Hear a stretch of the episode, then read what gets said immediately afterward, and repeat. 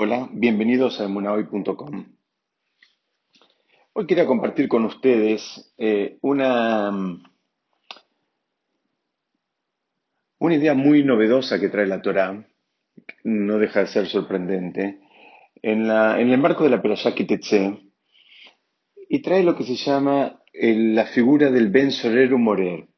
La, la traducción sería un hijo descarriado y rebelde. El versículo dice así, estoy parado en la perashá que te eché, les decía, versículo 18. Dice, que ye le ish ben soler more, eneno imo, beiseru oto velo leem.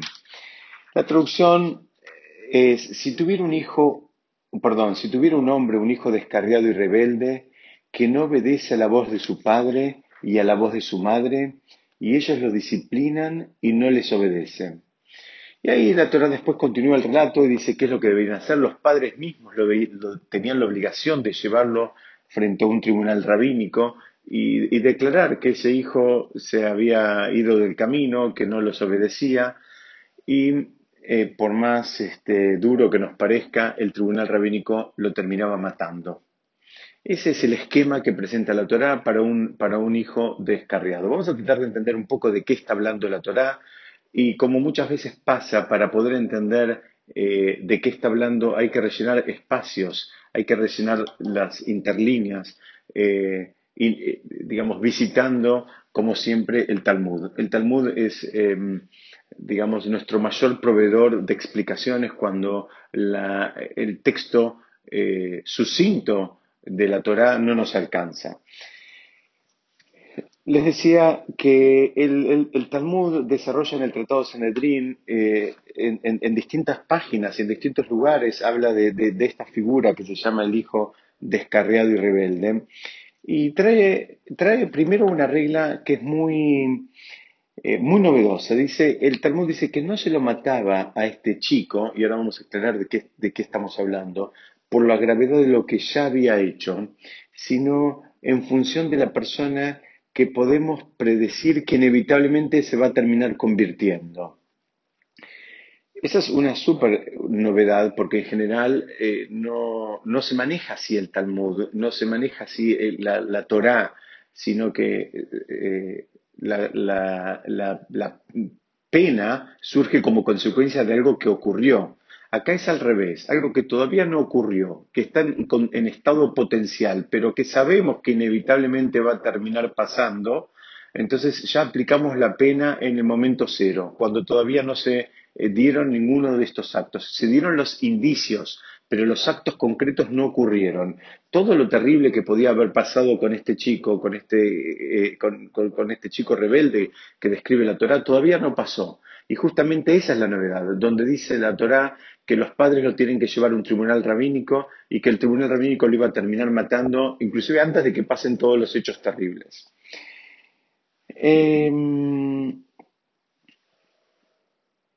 si leemos detalladamente de vuelta el versículo, eh, la Torá repite eh, una expresión, dice, Eineno shomea bekol no escucha la voz del padre, ubekol imo y no escucha la voz de la madre. Y una vez más, acá hay una expresión aparentemente superflua porque podría haber puesto una coma. No escucha la voz del padre, coma, madre, o la voz del padre y madre. ¿Por qué es la, que la Torah eh, se detuvo a singularizar cada uno de los padres por separado? Entonces acá, inclusive no dice qué es lo que no escuchó, dice no escucha la voz de ellos. Entonces, una vez más, necesitamos saber qué es lo que no escuchó este chico. Y explica a nuestros sabios que eh, lo que nos viene a enseñar este versículo es que no lo escuchó el Padre nunca estudiar, no lo escuchó el Padre nunca hablar palabras de Torah, nunca lo escuchó hablar de conceptos espirituales, no lo escuchó rezar al Padre. Y lo mismo aplica con, con la madre, no la escuchó decir bendiciones, no la escuchó recitar salmos, recitar teilim. Es decir, el chico no tuvo ningún contacto, digamos, que lo vincule con la espiritualidad en, su propia casa. No lo vivió esto, no lo escuchó de sus padres.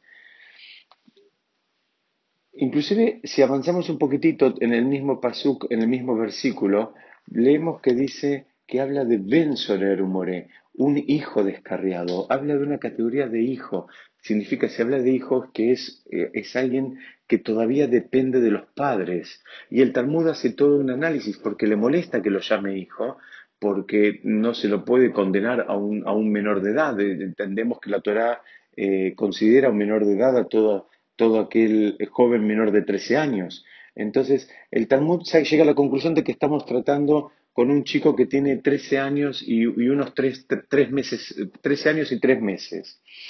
Eh, según el, el Rab Hirsch, un comentarista muy importante que vivió en Alemania, él dice que ese es el momento en que se despiertan realmente las tendencias del joven, a partir de los 13 años, 13 años y un poquitito más. Y es ahí, es en ese momento en que hay que esforzarse para que las enseñanzas de la Torah lo terminen influenciando.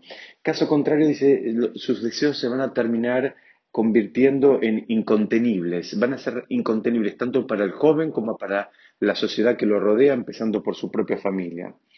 El Ramban Nachmanides, él dice que todos estos pecados, porque todavía no explicamos cuáles son los pecados, la Torah no dice qué es lo que, dice que no escucha y, nada más y que no obedece.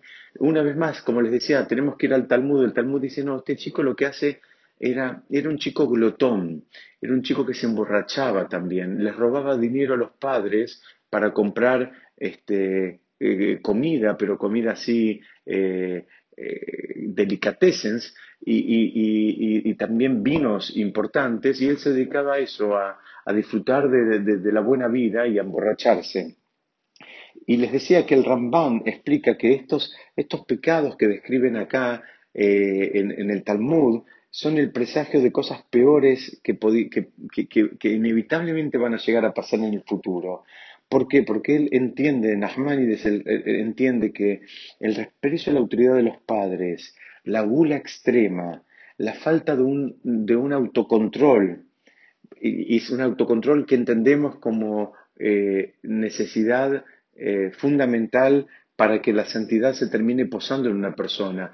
Toda la estructura de santidad del judaísmo está apoyada en, la posibilidad de controlarse, eh, de que la persona se pueda controlar. Y si, esa posibilidad de controlar de las, tentaciones, de controlar las pasiones, no existe, bueno, automáticamente las chances de que la santidad, de que la Kedushá se pose sobre él también dejan de existir. Y por último, hay una reticencia a comportarse de una forma tal que lo termina acercando a Shem. Nosotros entendemos eh, que hay cosas buenas y cosas malas. Y lo bueno y lo malo, eh, desde el punto de vista de la Torah, no es algo subjetivo. No es que es bueno para mí o es malo y es malo para otro. Lo bueno y lo malo es bueno y malo desde un punto de vista objetivo, porque entendemos que justamente que lo bueno es lo que me acerca al objetivo, espiritualmente hablando, y lo malo es lo que me aleja del objetivo. Entonces, cuando una persona tiene una duda, si está frente a una decisión y no sabe si eso es bueno o malo para su vida, lo primero que tiene que pensar es cuál es el objetivo y en función de eso ver si, si eso que está, sobre lo cual él está dudando lo acerca al objetivo o lo aleja del objetivo. Entonces, este sería el esquema en general. Hay un chico que no escuchó de los padres, que, no les hace caso, los padres lo tratan de encauzar y no les hace caso, los padres lo tenían que llevar al tribunal rabínico, el tribunal rabínico lo terminaba matando.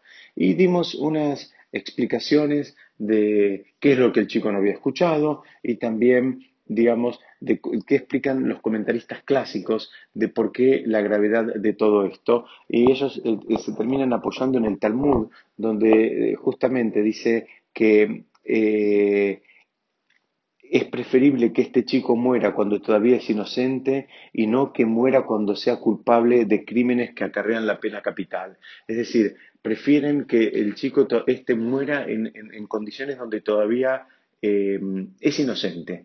Como les dije al principio, todavía los hechos sobre los cuales eh, en alguna medida lo estaríamos juzgando todavía no pasaron. Insisto, es una figura muy, muy, muy interesante y muy este, eh, rara dentro de todo el esquema de, llamémosle, de castigos que establece la Torah y que establece el Talmud. Para poner un poquito de luz a todo esto y tratar de que nos abra los ojos, el Talmud nos agrega una frase y dice que, mm, que nos quedemos tranquilos, digamos, que no hubo nunca en la historia de la humanidad eh, ningún chico que alcanzara los criterios que describe la Torá y en especial con más detalle el Talmud, eh, como para, digamos, ameritar que lo maten. O sea, como que esta es una figura que nunca pasó, que nunca aconteció. Como siempre en el Talmud hay dos opiniones distintas, está la opinión de Rabbi Shimon y está la, opinión de Rabbi Yehuda, y digamos, eh, hay quienes discuten y está Rabbi eh, Jonathan que dice que él una vez vio una, una, lápida en un cementerio que decía que ahí estaba enterrado un chico descarriado. Pero en general el Talmud sostiene como una visión más compartida que esta, esta figura del hijo de descarriado nunca existió. Y dice, ¿por qué? Porque además había toda una serie de condiciones muy estrictas como para que este chico, para que un, o, que un chico sea considerado realmente descargado. Y las condiciones, fíjense, las voy a compartir con ustedes, son básicamente en relación a los padres, no en relación al chico. Dice que los padres tenían que tener la misma voz, que tenían que tener la misma apariencia y que tenían que tener la misma altura. Entonces, la pregunta sería, muy, muy raro todo esto. ¿Alguien vio alguna vez eh, un hombre y una mujer que tengan la misma voz, que se parezcan físicamente y que tengan la misma altura. Y por el otro lado, a los comentaristas les molesta donde dicen, bueno, si esta, si este, esta figura es, eh, es raro que, que, que, se dé, eh, ¿por qué la Guemara misma le dedica tanto espacio? ¿Cómo, ¿Cómo, cómo, es todo esto? Le dedica tanto espacio, tanto lugar de estudio, algo que nunca pasó y que prácticamente y tampoco va a pasar. Entonces, para, entender un poquitito eh, eh, todo esto, eh, tenemos que buscar más profundamente en cuáles son los requisitos. Y explican los, los sabios, los Baale Musar, los sabios que estudian el Musar, y dicen, cuando, cuando el Talmud dice que deberían, debían tener la misma voz, no pienses a que se refiere al tono de voz, dice, se, se refiere a que no se deben contradecir. Dice, si los padres no se contradicen, es decir, ellos eh, se apoyan uno al otro y, miran en la misma dirección, segunda capa, dice, y tienen la misma apariencia. ¿Qué significa? Su comportamiento es congruente con lo que esperan del hijo. Es decir, ellos no, no, exigen cosas que ellos no hagan. Cuando dicen tienen la misma apariencia se refiere en dos planos. Tienen la misma apariencia entre sí, el, padre y la madre, y además entre ellos y el hijo. Eh, esto es muy importante porque la Torah está buscando eh, que, está buscando que realmente eh, los padres puedan considerarse un ejemplo y que los padres vivan de acuerdo a lo que ellos pregonan. Y, a eso se refiere con la apariencia, que tengan la misma apariencia. Eh, explica a nuestros sabios, les decía, no lo estudies como que se vean iguales, que, tengan, que sean físicamente iguales, sino estudialos con que su comportamiento es congruente entre sí y para con el hijo.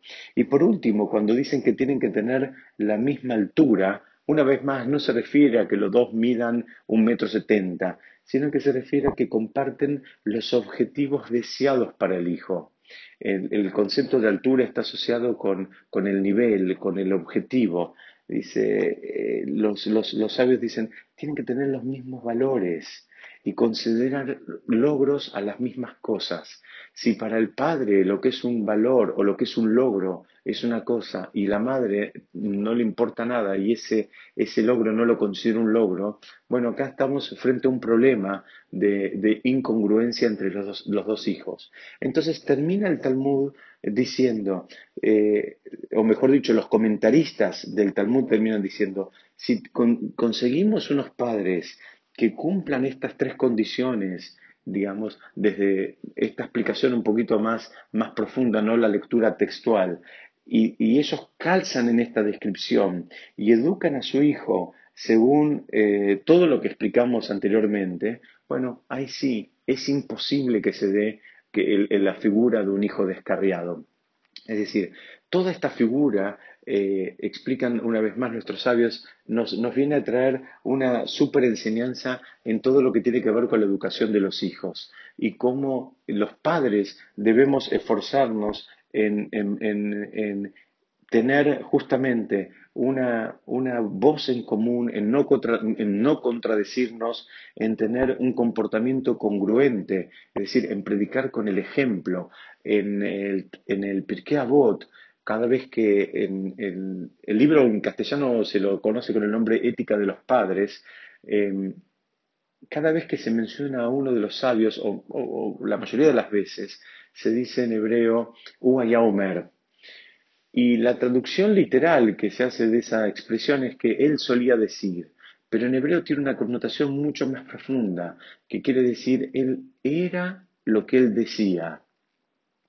Y justamente fíjense que esto es lo que está pidiendo el Talmud, eh, o lo que está sugiriendo el Talmud, que pase para que no llegamos a encontrarnos con un hijo descarriado. Es que los padres sean lo que ellos pregonan, lo que ellos dicen, que haya una congruencia entre el mensaje y la acción y que tengan la misma altura, que compartan los objetivos, que tengan objetivos elevados, pero que a su vez los compartan, que no haya acá un, un conflicto entre los objetivos del padre y de la madre. Y esto es lo que termina entendiendo el Talmud y los comentaristas como una mini receta, como un antídoto para que esta figura tan extraña y desagradable, por cierto, del hijo descarriado, eh, no, no, no se verifique en ninguna de nuestras familias. Muchas gracias, Besat Hashem. Seguimos estudiando la próxima.